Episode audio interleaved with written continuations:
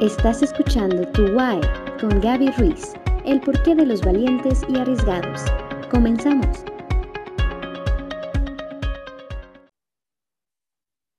Bienvenidos a Tu Why, como cada martes, a las 6 de la tarde ahora. Y hoy vamos a tener un tema que tiene que ver con algo que muchos pueden eh, coquetear con eso, con la idea de, de que existe o no la intuición que para mi punto de vista, y por eso lo puse así, es una certeza interna de por dónde tiene que ir una decisión, una toma de algo importante que debemos elegir o un camino nuevo que debemos de tomar o algo que tiene que ver a veces o en ciertos momentos con algún tipo de conflicto o también tiene que ver con un tema decisivo. Bueno, que repetí 20 veces lo decisivo, pero ¿A qué me refiero con la intuición? Yo creo que varios de ustedes lo han escuchado y es ese sexto sentido, ¿no? Nos, nos atribuyen a las mujeres un tema de un sexto sentido y hay cierta gente, sobre todo líderes, que tienen una buena intuición, le dice, me huele por aquí. Y eso tiene que ver con ciertos sistemas muy naturales y primitivos del organismo, por ejemplo, el olor. El olor es uno de los sistemas em, fisiológicos que nos ponen más tiempo en alerta y tiene que ver por la parte de la fisiología, como lo puedo decir, que tiene que ver con la llegada más pronta a un sistema límbico que me puede advertir. Y ahorita voy a hablar de eso. Como cada martes hablo de alguna experiencia sobre el tema de la intuición. Y como ustedes recordarán, he trabajado muchos, muchos años con gente con temas con depresión, trastornos de ansiedad, estados de angustia. Y en ocasiones, em, ciertas personas hablan de que tuvieron una sensación previa a un evento muy fuerte, muy intenso que tuvieron, una vivencia eh, fuerte o traumática, y no le hicieron caso a esa sensación de certeza de algo me está bien, algo me huele mal o algo va a pasar ese presentimiento que tiene que ver con este tema de la intuición. ¿Por qué es importante? Es importante porque es un sistema que tenemos de una forma muy primitiva. Los animales lo tienen, nada más que ellos tienen en alerta estos sentidos muchísimo más, más conocidos para ellos, porque viene finalmente de fábrica. En ciertas em, líneas se dice que los animales son top, o sea, están perfectos, están completos. Ellos no tienen que hacer una elaboración para tomar una decisión, porque no tienen una parte frontal tan sofisticada como nosotros y ellos no necesitan hacer una toma de decisiones, sino finalmente permiten que instintivamente su cuerpo responda. A este instinto le podríamos llevar un poco a este tema de la intuición y es algo que nos ayuda a responder de una manera rápida, pero generalmente va hacia una certeza interna de algo que es bueno para mí en supervivencia. ¿Qué sucede a veces? Que no escuchamos esa intuición o dudamos de la intuición. Yo le llamo a esta duda cuando algo me está latiendo que va por este lugar, para los que no, no son de, de México, latir es como para algo que me está vibrando, eh, estoy teniendo como una certeza de que esta decisión es la mejor o la más adecuada, pero comienzo a dudar es porque mi razonamiento entra. Y la razón realmente va al servicio del ser, no tanto em, al servicio del espíritu, por decirlo de alguna manera. La intuición, que podríamos ponerlo como, como si fuese un sistema primitivo que tenemos los seres humanos y analiza más rápidamente aquello que es más importante para mí, muchas veces se ve bloqueado porque vivimos circunstancias adversas de vida o bien tenemos ciertas estructuras condicionadas, aprendidas, que nos hacen dudar con respecto a lo que estamos viendo. Entonces, esta sensación de si es por aquí, a la primera es la señal clara. No me está gustando, es la señal clara. porque a veces estamos tocando, sobre todo en los temas profesionales y demás, empiezan a platicar sobre el conoce tus emociones, entiende tus emociones y realmente la emoción es una em, interpretación mental, por eso le pongo un, nombre a esa emoción, de una respuesta fisiológica que tiene que ver con aquello que para mí es positivo, por lo cual me acerco, o negativo, por lo cual me alejo. Si yo no conozco mucho mi sentir o estoy poco en contacto con mi sentir, entonces la intuición se puede ver más afectada. Y aquí pueden decirme eh, los señores, por que los señores tienen una mente mucho más lineal, mucho más abstracta, eh, y muchísimo más concreta en el sentido de que para ellos es importante lo, lo, concreto, lo tangible, lo que puedo observar, lo que puedo tener en mis manos, porque aquello etéreo que no se puede poner en palabras o razón es dudoso. Y ahí entramos en ese camino muy finito, porque me imagino que varios de los que me están escuchando y son empresarios o son ingenieros o son matemáticos, muchas veces pueden decir o cuestionar el sentimiento si de acuerdo a lo que ustedes creen es correcto o no esa toma de decisión. Entonces, el sentimiento puedes decirle, la intuición, sí, pero en la razón dicen no.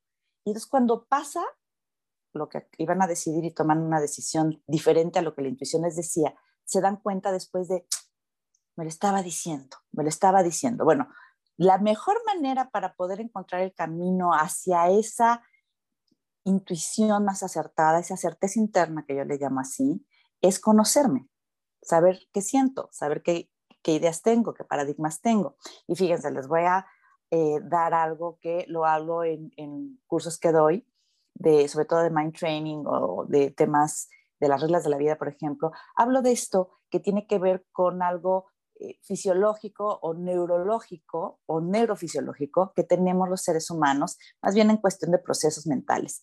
Y hay algo que es la parte no consciente.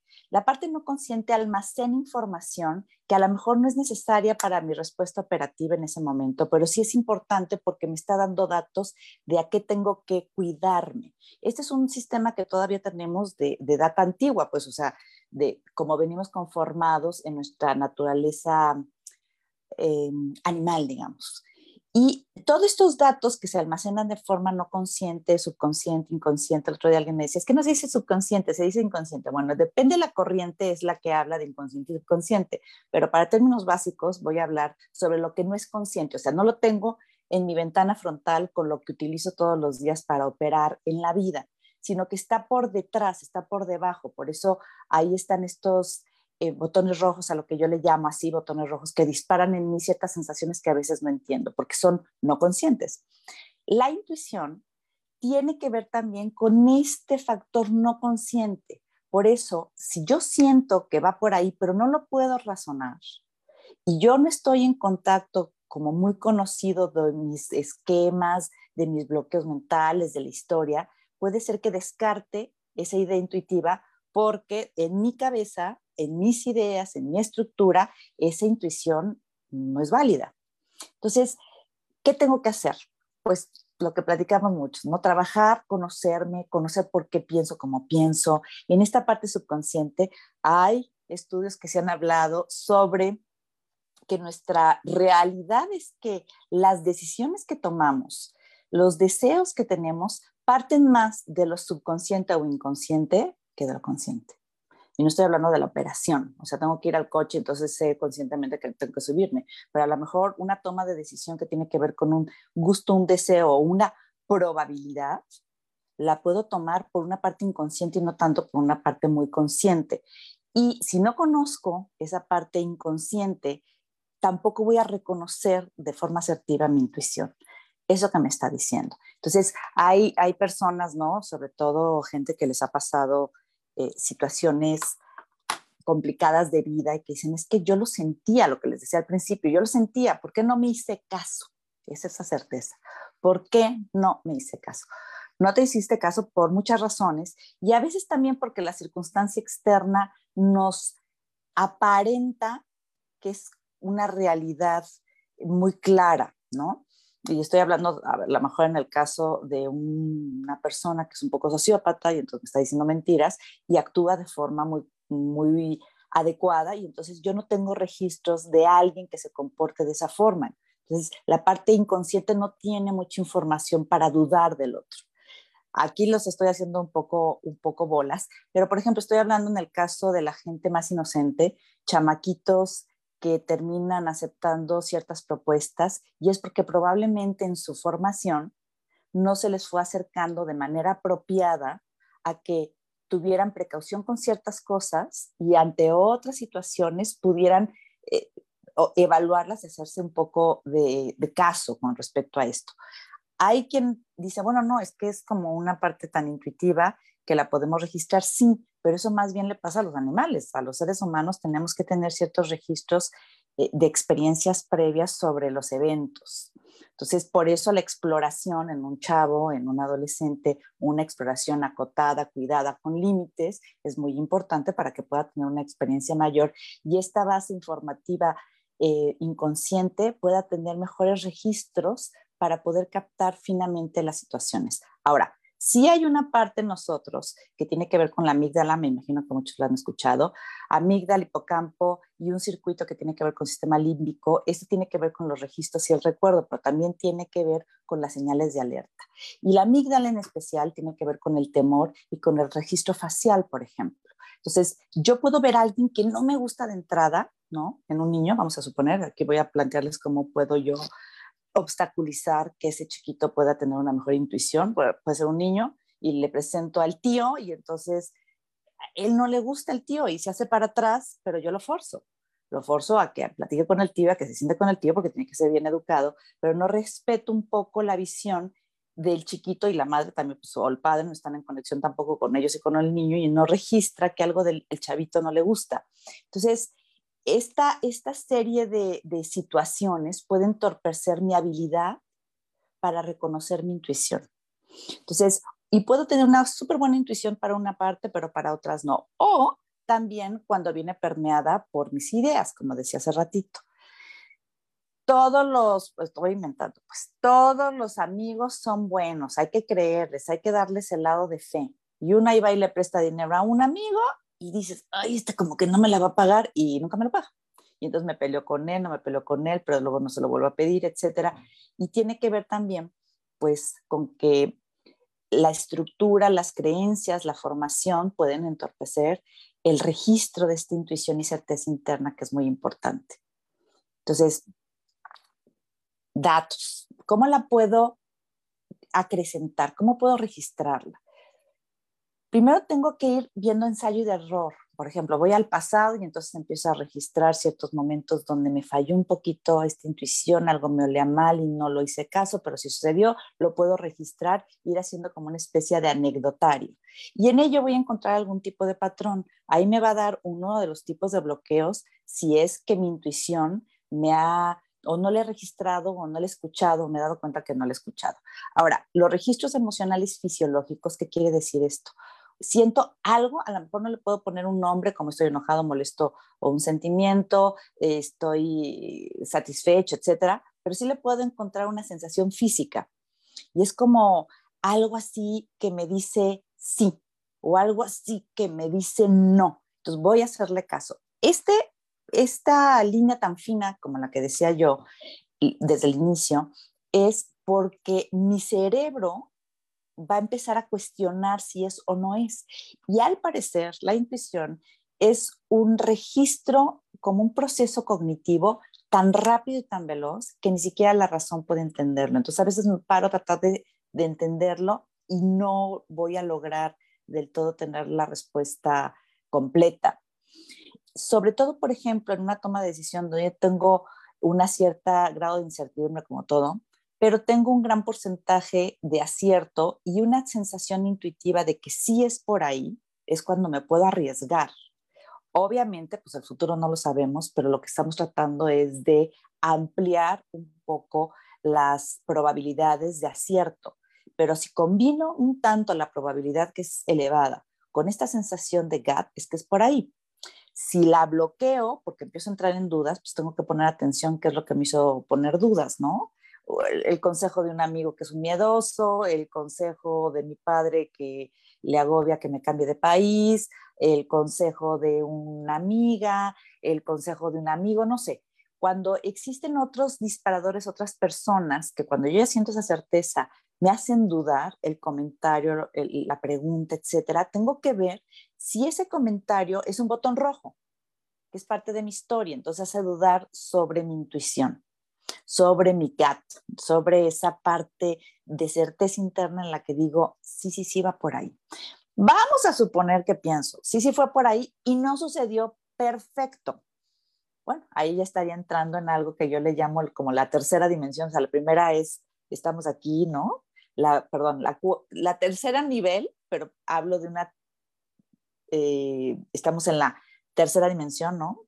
Después venimos a una cuarta, que es cuando observo mis sentimientos. Y yo digo que existe la tercera, o la planteo así, que es cuando estoy hablando de mi parte espiritual, o sea, dónde voy, qué quiero. Entonces, a veces puede decirme esa certeza interna, es por ahí, pero si ya lo llevo a un campo espiritual en este tercer nivel o en el quinto plano, podría entender que probablemente era algo que tenía que aprender, porque de mí se acuerdan, si no, cuando algo sintieron que era por ahí, no salió del todo bien, tuvieron un muy, muy buen aprendizaje, que más adelante ese aprendizaje los llevó a lograr algún otro proyecto o un proyecto que tenían, pero gracias a ese aprendizaje previo que vuelvo a hablar sobre el conocimiento em, intuitivo inconsciente o el conocimiento inconsciente que muchas veces es el que nos dirige. Y bueno, pues voy a, voy a contestar las preguntas y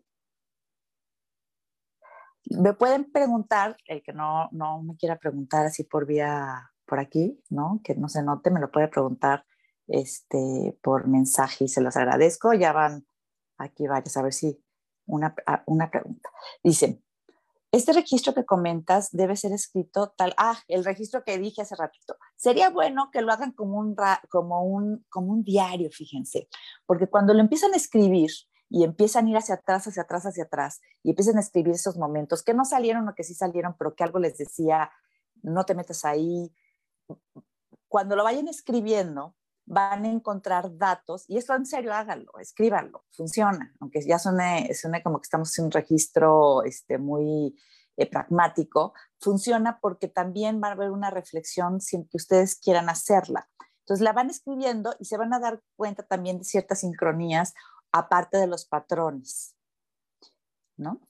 Bueno, espero haber contestado la pregunta, si no me, me escribe esta muchacha eh, que me pregunto, ¿es cierto que las mujeres tienen mejor intuición que los... ¡Ay, buenísima!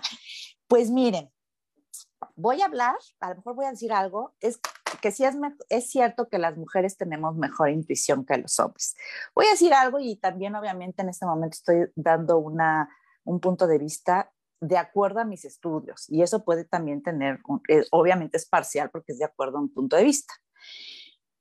Yo creo que los hombres y las mujeres, digo, no es que lo crea, somos diferentes. Los hombres y las mujeres somos distintos, por estructura somos diferentes.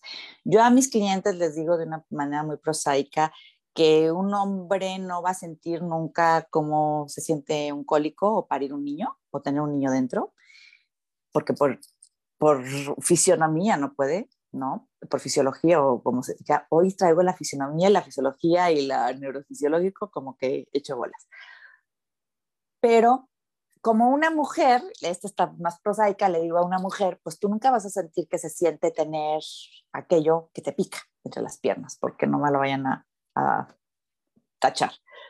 Porque soy mujer no los tengo, aunque me los ponga. De todas maneras, finalmente no los voy a sentir, no voy a sentir lo mismo. Así es la vida y la experiencia del ser humano mi sentir no puede ser el sentir de otro, aunque yo esté preparada como terapeuta para interpretar muchas cosas, para observar muchos patrones, pero finalmente va a pasar por un filtro que es esta parte subconsciente, inconsciente de mis creencias y mi lenguaje. Entonces, las mujeres y los hombres somos diferentes. La mujer tiene una herramienta más sofisticada porque es la que tiene a los chavos, tenga o no tenga chavos, tiene una tendencia como más en alerta a la sensibilidad emocional. Por eso nos dicen que tenemos un sexto sentido. Ahora, todo lo podemos desarrollar, por supuesto, y evidentemente una parte del trabajo con los hombres, ¿no? Es que puedan llegar a esta sensibilidad que no es ser sensible, sensibilería, es tener más contacto con ellos.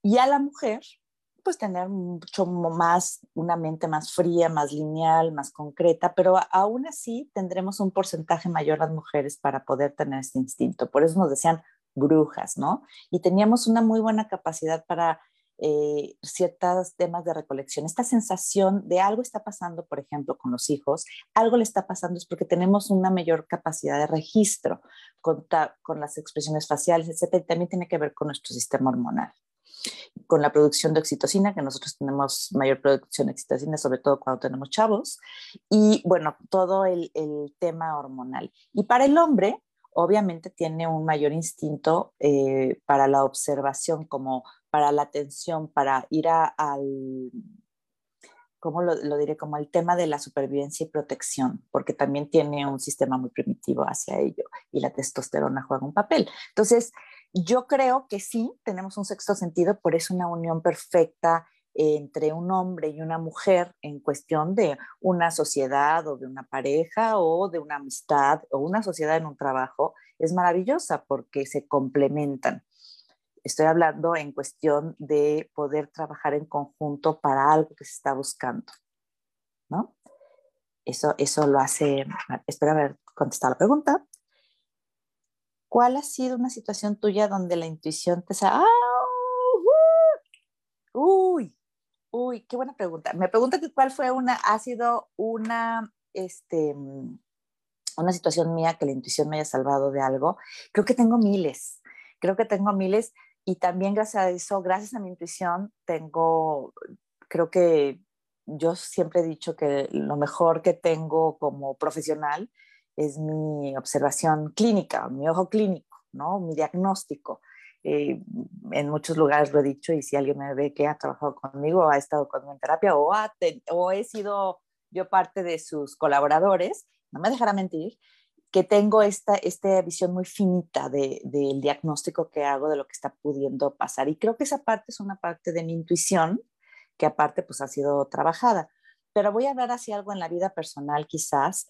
Eh, fíjense, un día, mm, mm, espero que, el muchacho no se moleste por lo que voy a comentar, pero un día yo tuve, em, bueno, mi ex esposo iba a hacer un negocio con una persona y a mí está, había una sensación que decía, no, no, no, no, no. Entonces sí le comenté, le dije, yo te diría que por ahí no, por ahí no. Casi no me metía yo en sus cosas, sobre todo laborales, pero cuando me preguntó le dije, por ahí no.